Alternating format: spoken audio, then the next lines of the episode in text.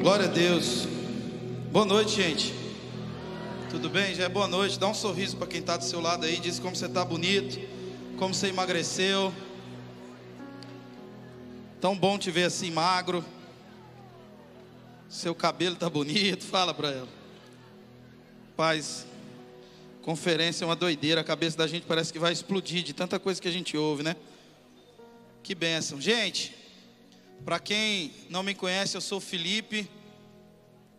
Para quem me conhece, eu também sou Felipe, o nome não muda, né?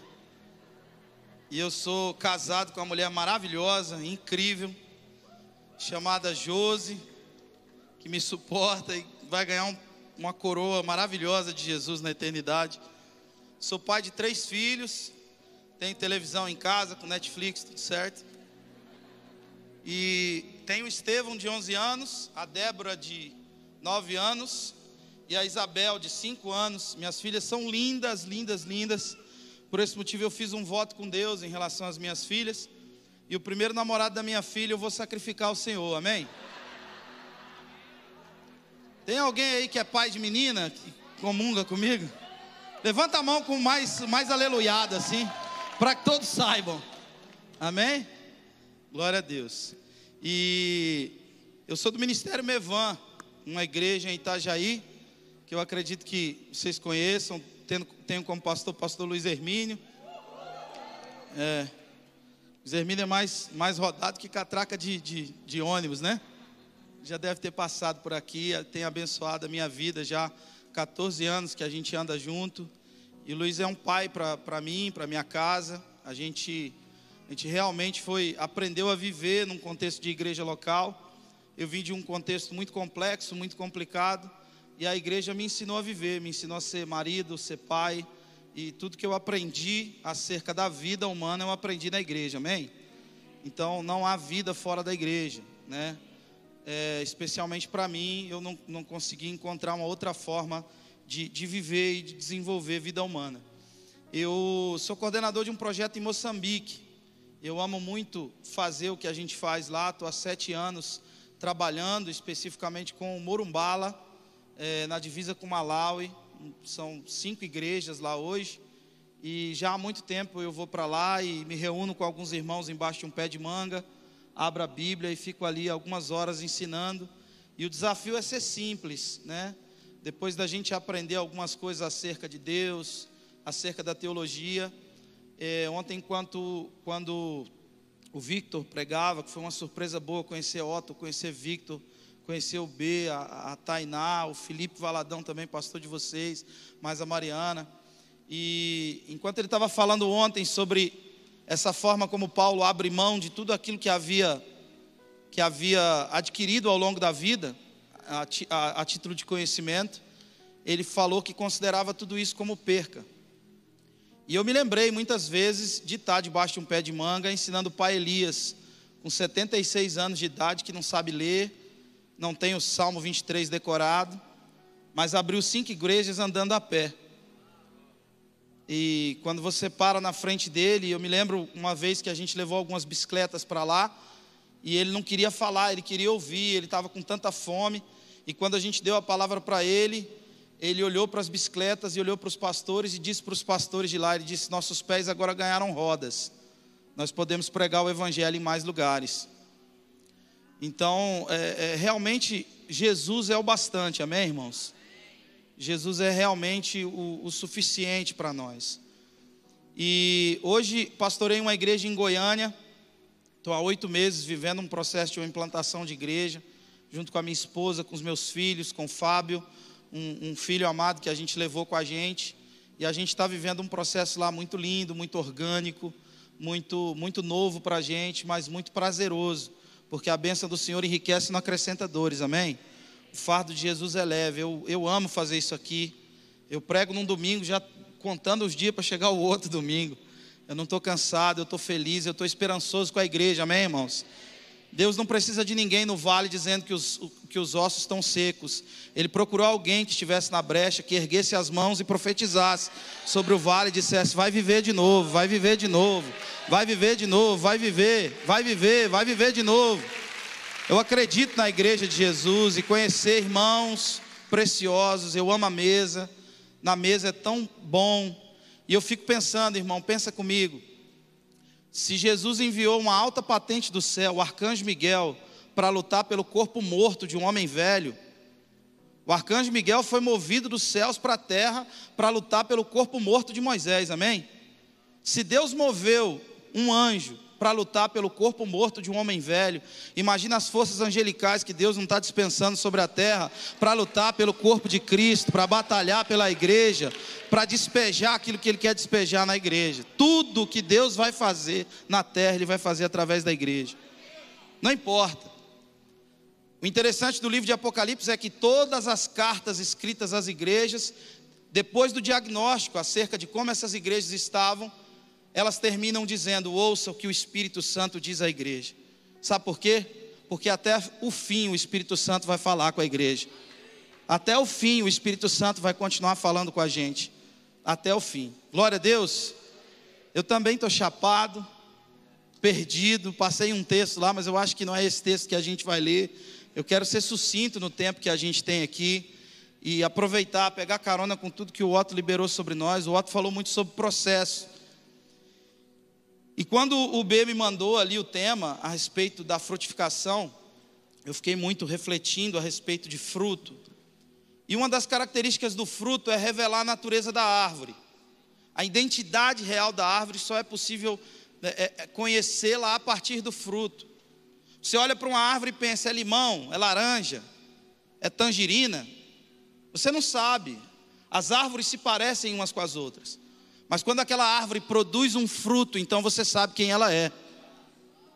Você conhece a natureza da árvore a partir daquele fruto. E um dos aspectos interessantes do fruto é que nenhuma árvore se alimenta dos frutos que produz. Você não produz fruto para si, você produz fruto para alimentar outras pessoas, gerar vida em outras vidas, amém, irmãos?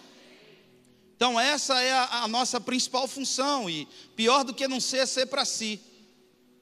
Mas eu queria, eu queria ler um texto com você, e eu queria te dizer o seguinte: que um dos aspectos da frutificação, e eu vou dispensar todos os meus papeizinhos aqui, Jesus está aqui, amém, irmãos? Um dos aspectos da frutificação é nos trazer a consciência de que as pessoas lá fora elas não vão aprender com o que a gente está falando, mas vão aprender olhando para como a gente está vivendo.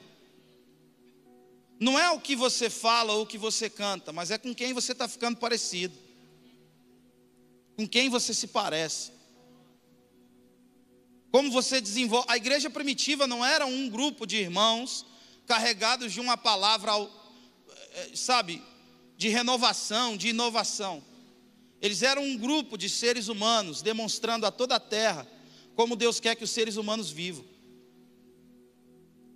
Então as pessoas vão aprender com aquilo que elas veem em nós. Eu queria te dar um exemplo muito claro disso. Eu queria que você fizesse assim com a sua mão. Quem não fizer vai ter o nome riscado do livro da vida. Então faz logo, assim. Que você esfregasse uma mão na outra assim. Vou mandar você cheirar não, fica tranquilo. Esfrega até mornar, até ficar quente. Agora fecha. Agora coloca na bochecha. Onde eu mandei você colocar a mão? Porque o que eu faço fala muito mais alto do que o que eu falo, amém, irmãos? É o que você faz, é como a gente vive. E frutificar é isso. É produzir esse tipo de pedagogia para a vida. Eu queria que você abrisse a sua Bíblia em Lucas capítulo 5, e os irmãos ali do texto bíblico, por favor, me perdoem.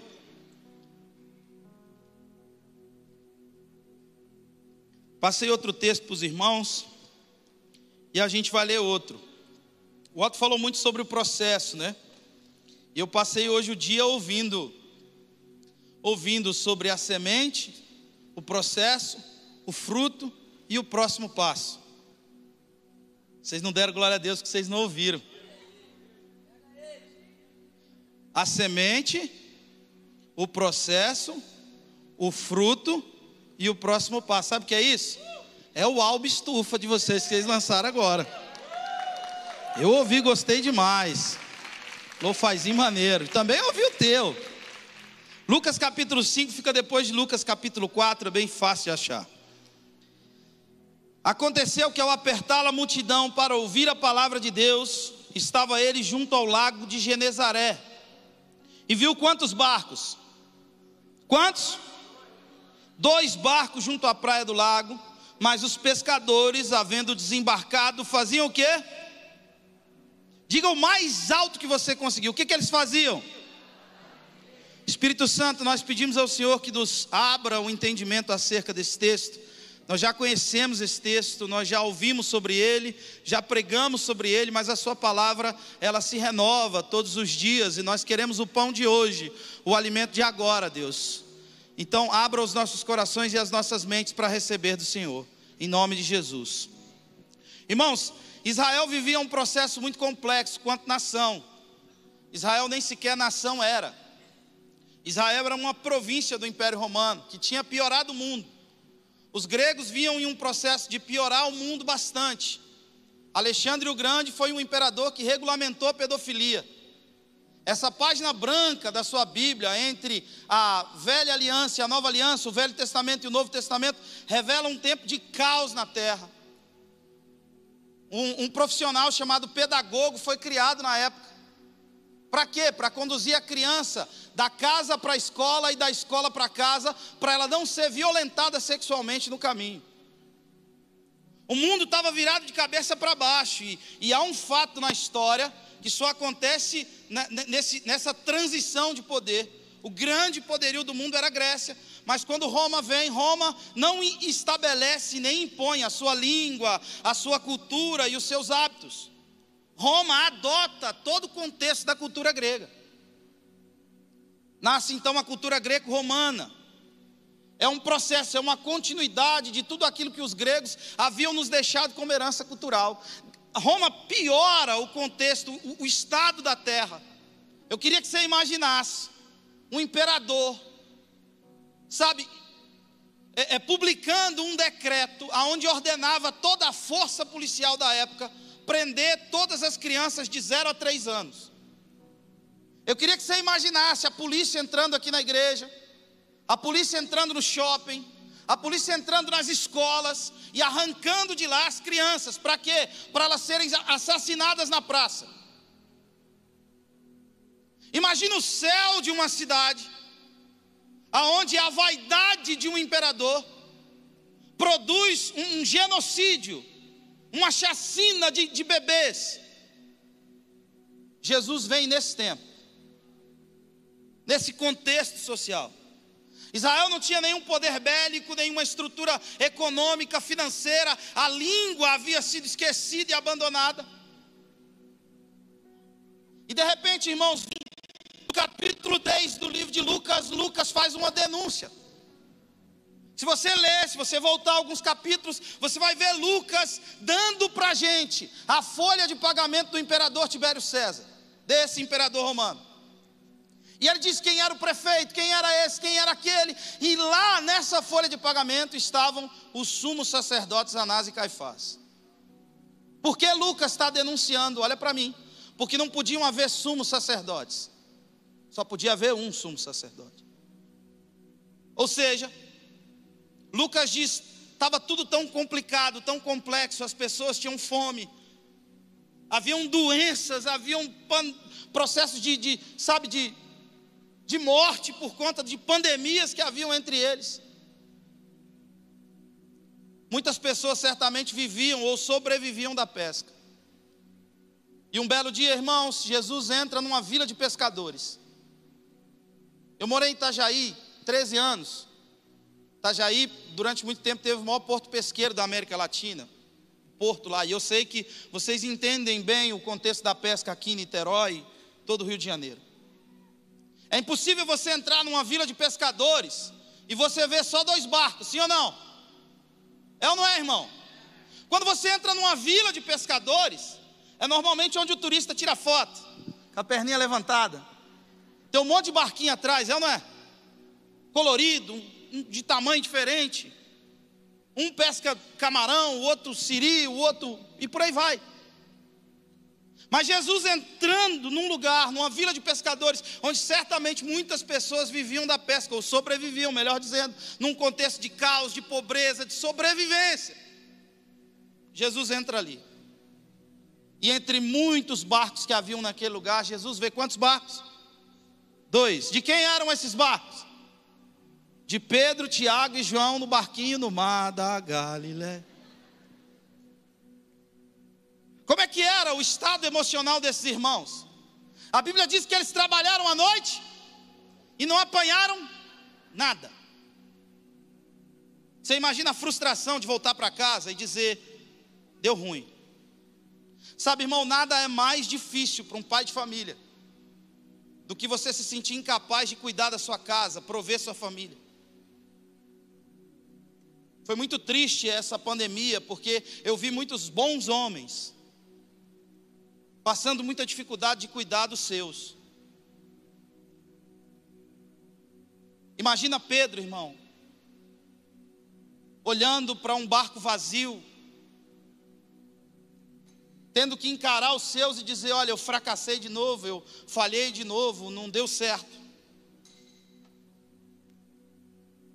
Ele planejou tudo, olhou a tábua da maré, olhou tudo, olhou tudo que tinha que se olhar, para fazer aquela pesca, mas de repente ele falhou. Deixa eu perguntar uma coisa para você. E a pauta aqui é o processo.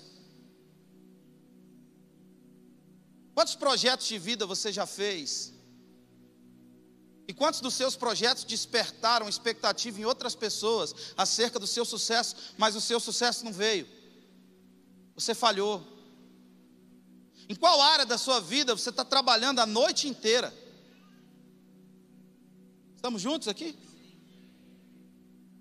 Está pensando, né, irmão? Se eu paro, penso, se eu penso, sofro. Falei, eu tenho 30 minutos para deixar todo mundo ruim. Em nome de Jesus, me ajuda, Senhor. Como a oração do patriota, que eu seja rápido e preciso. Quantas vezes, irmão, você trabalhou a noite inteira? Quantas vezes você estabeleceu alguns projetos e as coisas não deram certo? Quantas vezes você quis ser um filho melhor, um pai melhor, uma esposa melhor, um marido melhor e não deu certo? Deixa eu ir mais fundo. Quantas vezes você pecou? Eu já senti vergonha de Deus, irmão. Já senti vergonha de Deus. Vergonha de orar. Vergonha de dizer para Deus que eu fiz o que eu disse que não faria mais. Vergonha de chegar diante de Deus e dizer, fiz de novo. No mesmo lugar. Sabe, irmãos?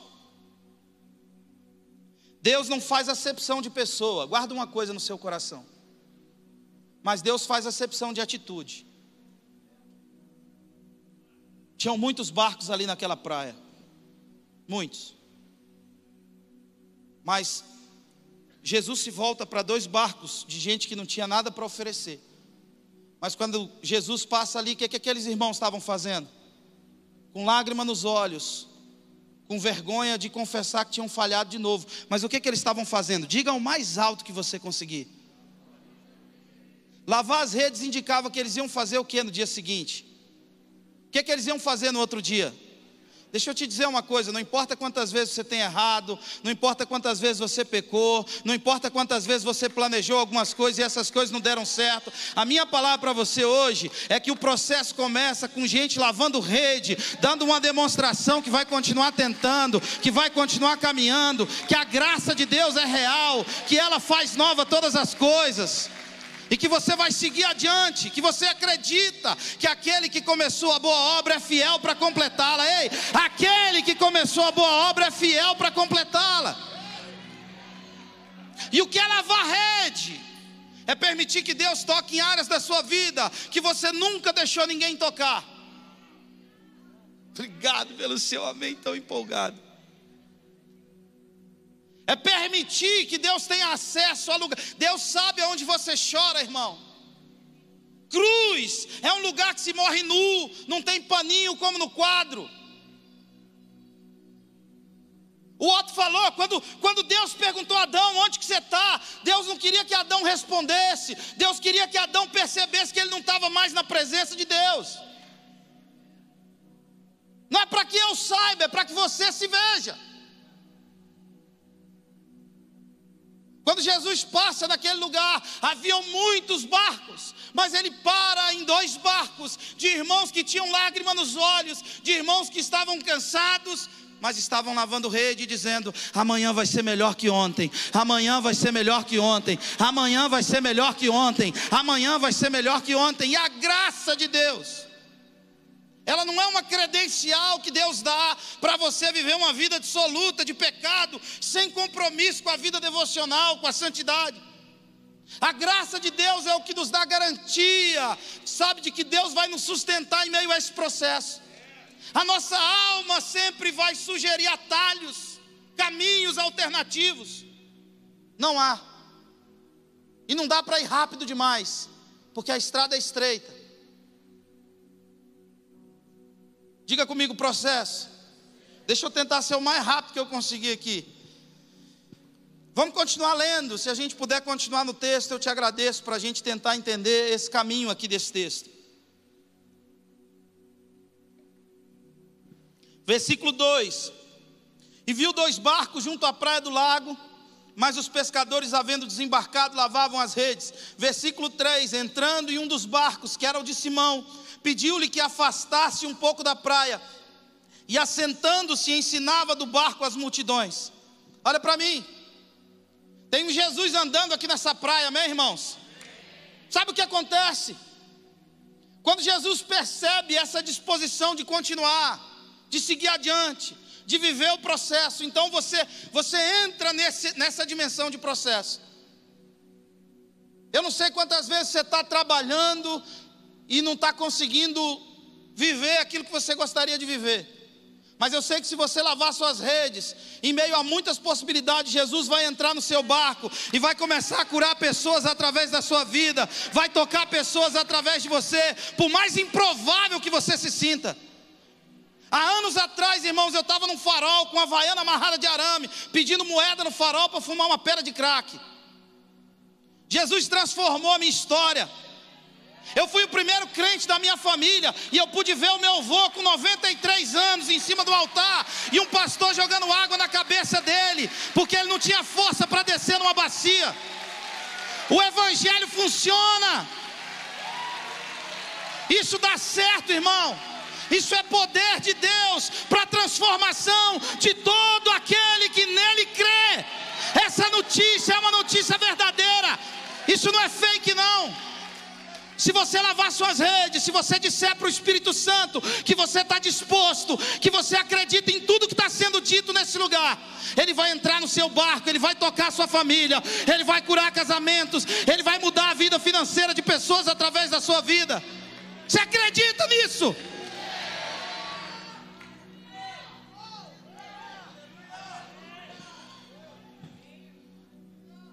Jesus está andando aqui nessa praia hoje. Tem muito barco aqui, irmão. Mas ele só dá atenção para aqueles que estão lavando rede. A obra de Deus só começa quando a nossa obra termina. Deus não está com pressa, irmão. Nenhuma árvore, por mais saudável que seja, frutifica um ano inteiro. Fruto e resultado são coisas completamente diferentes. E não tem nada mais triste do que produzir resultado naquilo que Deus não te chamou para fazer. Isso vai matar você. Fique na vocação em que for chamado, fique na vocação em que for chamado, fique em Jerusalém até que do alto você seja revestido de poder. Fica lá, espera. Tem um Jesus andando aqui nessa praia. Lava suas redes, diga para quem está do seu lado, lava suas redes. Grita o nome de alguém que está longe aí. Grita aí, grita o nome de qualquer pessoa.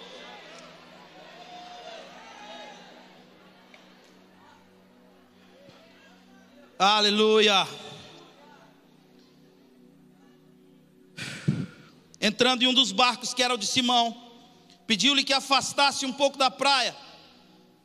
Deus vai afastar você de um lugar onde as circunstâncias conduzem a sua oração. Oração não é dizer para Deus o que ele tem que fazer, como se ele não soubesse. Oração é o que transforma o seu encontro com Jesus em relacionamento. Ele vai tirar você da margem. No céu ninguém usa máscara, irmão. No céu ninguém tem, não tem fila de vacina para anjo na eternidade. Ele continua sendo o Pai das luzes, em quem não há mudança nem sombra de variação. O Covid não pegou Deus de surpresa. Ele ainda é o seu pastor e nada te faltará. Ele vai te afastar da margem. Ele vai te afastar. E ele vai começar a usar a sua vida, usar o seu barco, tocar pessoas através de você. Você crê nisso? Mas diga comigo processo. Vamos correr com isso aqui. Versículo 4, olha comigo. Quando acabou de falar, disse a Simão: Vá para onde as águas são mais fundas. Tem um Jesus andando aqui nessa praia. Deixa eu ser bem rápido. Você vai lavar suas redes. Jesus vai entrar no seu barco, vai usar sua vida, vai curar pessoas através de você. Mas olha, calma, calma. Vai chegar uma hora que ele vai parar de falar. E ele vai dizer para você: Agora vai para onde as águas são mais fundas. Vai para onde as águas são mais fundas. Vai para um lugar onde você vai entender que coisas grandes e ocultas não estão no Google, estão em Deus. Não estão no YouTube. Sabe qual é o problema? Que quando Deus para de falar, tem muita gente que quer continuar falando. Religião é tudo que você faz para Deus, em nome de Deus, sem a presença de Deus. A presença de Deus é opcional. Isso vai acabar com a sua vida, com seus filhos, com seu casamento. Quando ele acabou de falar, ele disse a Simão: Simão, vai para onde as águas são mais fundas. Vai para um lugar onde você vai matar urso e leão e ninguém vai ver onde você vai ajoelhar e vai querer morder o chão. Vai para um lugar, sabe? Enquanto você está aqui, Jesus está usando a sua vida. É o quanto você tem de Deus. Lá em Águas Fundas, é o quanto Deus tem de você. O quanto Ele tem de você. Ele está mais preocupado em ganhar você por inteiro do que usar você para ganhar o mundo inteiro. E lá em águas fundas, irmão, coisas muito profundas acontecem. Eu já estou caminhando ali, o tempo não para, né? Ah, relógio. Eu vou voltar aqui, um dia esse relógio não estará aqui. Em nome de Jesus. Como é que chama o órgão de luz aqui no Rio de Janeiro, em Niterói, que fornece luz para. Enel. Uma vez eu fui na Enel que lá em Itajaí é Celeste. E eu fui na Enel pegar uma segunda via de um boleto, era um negócio da igreja, uma casa da igreja, uma parada que eu tinha que resolver. E eu cheguei, estava cheio de gente, era uma segunda-feira. Eu peguei uma senha para ser atendido e ia demorar.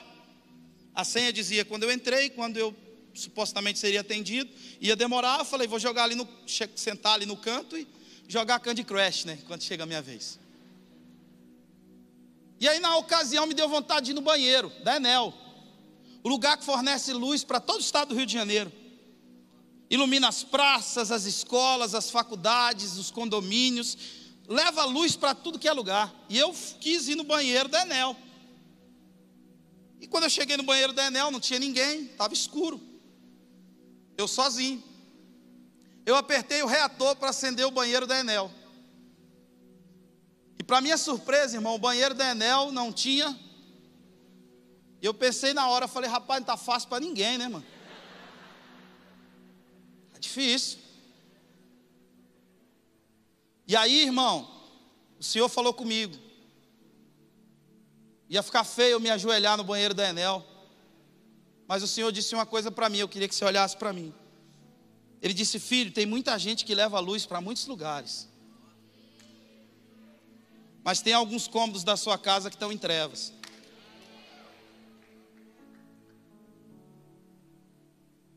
E eu disse para Jesus: É a minha casa, Senhor. Deixa eu te contar uma coisa. Quem confessa fraqueza não confessa fracasso. O poder de Deus não se aperfeiçoa no nosso canto, na nossa pregação, mas na nossa disposição de apresentar as nossas fraquezas a Ele. Nada impressiona Deus, irmãos. As nossas conferências, as nossas igrejas, o quanto a gente fala, canta, prega, nada disso impressiona Deus. A NASA descobriu uma estrela recentemente com 15 quinquilhões de diamantes no núcleo de uma estrela. Na menor partícula de uma estrela tem grana para comprar uns 20 mundos mobiliados já. Nada impressiona o Senhor. Deus mede o céu com a palma das mãos. Chama as estrelas pelo nome, toma as nuvens como seu carro. Imagina Deus dando um rolê agora à noite reunindo as nuvens para dar um rolê, escrevendo no Twitter dele: partiu, Niterói, Lagoinha, next. Agora se liga, nada impressiona Deus. A única coisa que chama a atenção desse Deus tão grande é alguém com espírito contrito e um coração quebrantado. É alguém que tem coragem de dizer: Eu pequei, eu errei de novo. Eu não consigo sozinho, Jesus. Tem lugares da minha vida que estão em trevas, Senhor. Quem confessa fraqueza não confessa fracasso, irmão. Não é o quanto você tem de Deus, é o quanto Deus tem de você. Vai para onde as águas são mais fundas. Diga comigo o processo. Obrigado, Otto, pela tua palavra, pela tua condução. Todos nós aqui estamos vivendo um processo. Estamos em partes diferentes desse processo.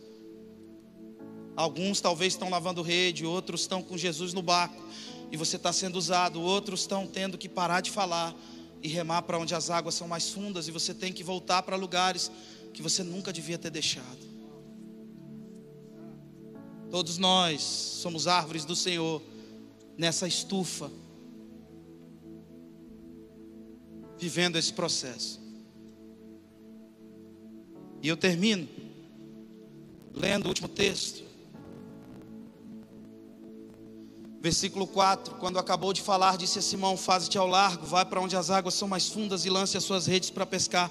Versículo 5: Respondeu Simão, mestre, eu estou trabalhando a noite inteira com a minha faculdade, eu estou trabalhando a noite inteira com a minha empresa, com o meu casamento, com o meu noivado. Mestre, eu estou trabalhando a, a, a, a noite inteira com o meu relacionamento com os meus pais, com o meu irmão. Eu não sei qual área da sua vida que você está trabalhando a noite inteira. Mas eu sei que porque Pedro se sujeita a esse processo, quando ele chega em águas fundas, você lava suas redes, Jesus entra no seu barco, você é levado para águas fundas, amém? Sabe o que acontece em águas fundas? O Criador dos céus e da terra dá uma palavra para você. E se você recebe uma palavra de Deus, irmão, saiba de uma coisa: ainda que o diabo apareça na sua frente, a palavra tem poder de partir o diabo do meio, para você ir aonde Deus disse que você vai, para você chegar onde Deus disse que você vai chegar. Não importa quem você seja. Eu devia estar morto, irmão. Há muitos anos atrás. Hoje eu posso abençoar minha família. Hoje eu posso cuidar dos meus irmãos.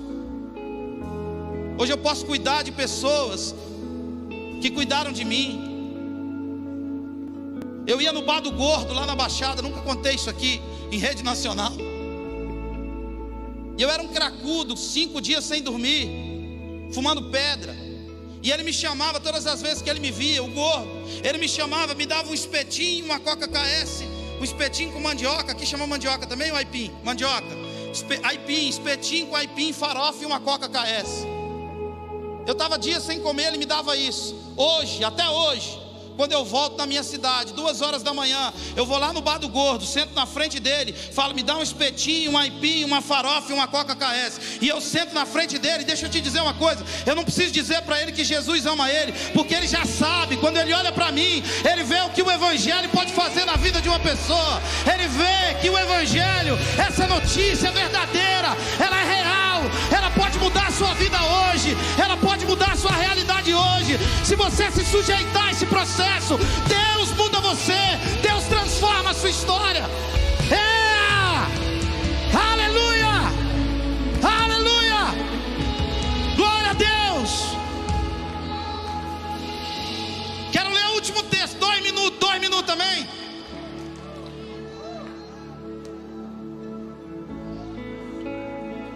Aleluia. E aí? Tá tudo bem aí, né? Tem um Jesus andando aqui nessa praia, irmão. Ah, ele está aqui. Ele já estava já.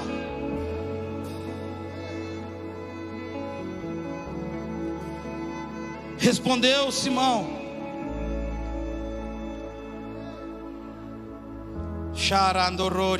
Mestre, havendo trabalhado a noite toda, nada apanhamos, mas sobre a tua palavra eu lançarei as redes.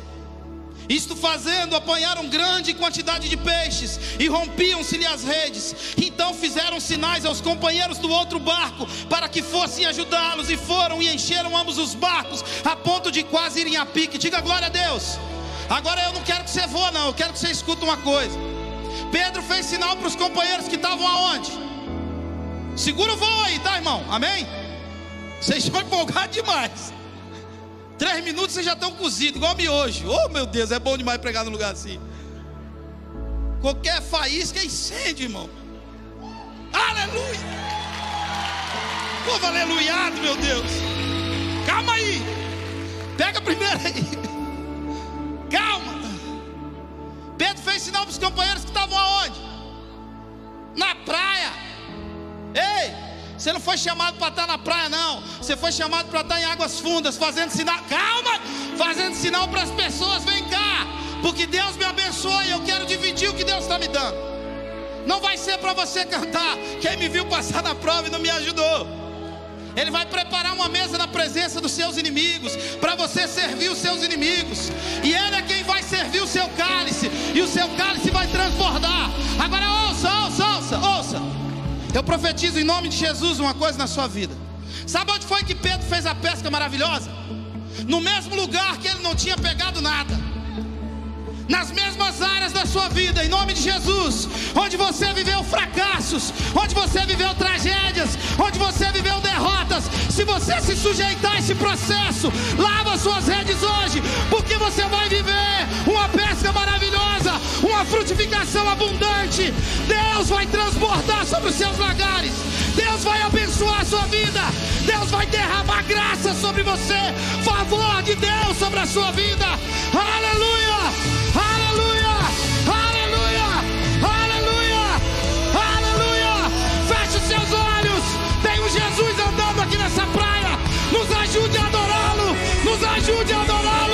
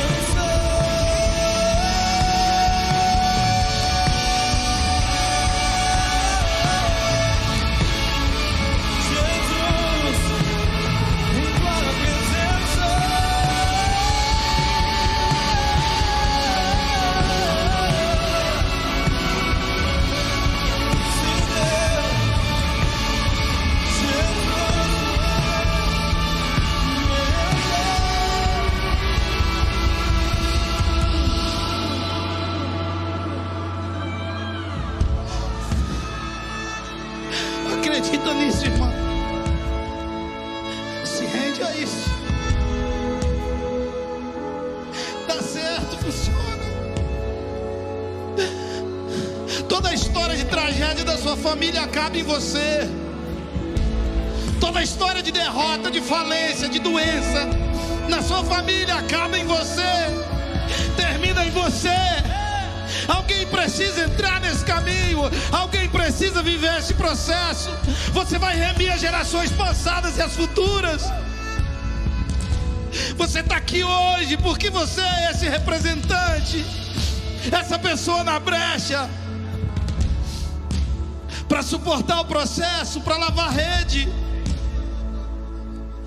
para emprestar seu barco para Jesus, mas para ficar em silêncio quando ele parar de falar. Quem confessa fraqueza não confessa fracasso. Há uma graça de Deus disponível a nós nesse lugar, irmão. Deixa Jesus curar você. Deixa Jesus tocar você. Não é sobre o que a gente fala, sobre o que a gente canta, é sobre a presença dele aqui, respaldando tudo que a gente está fazendo. Deixa ele tocar você, deixa ele curar você.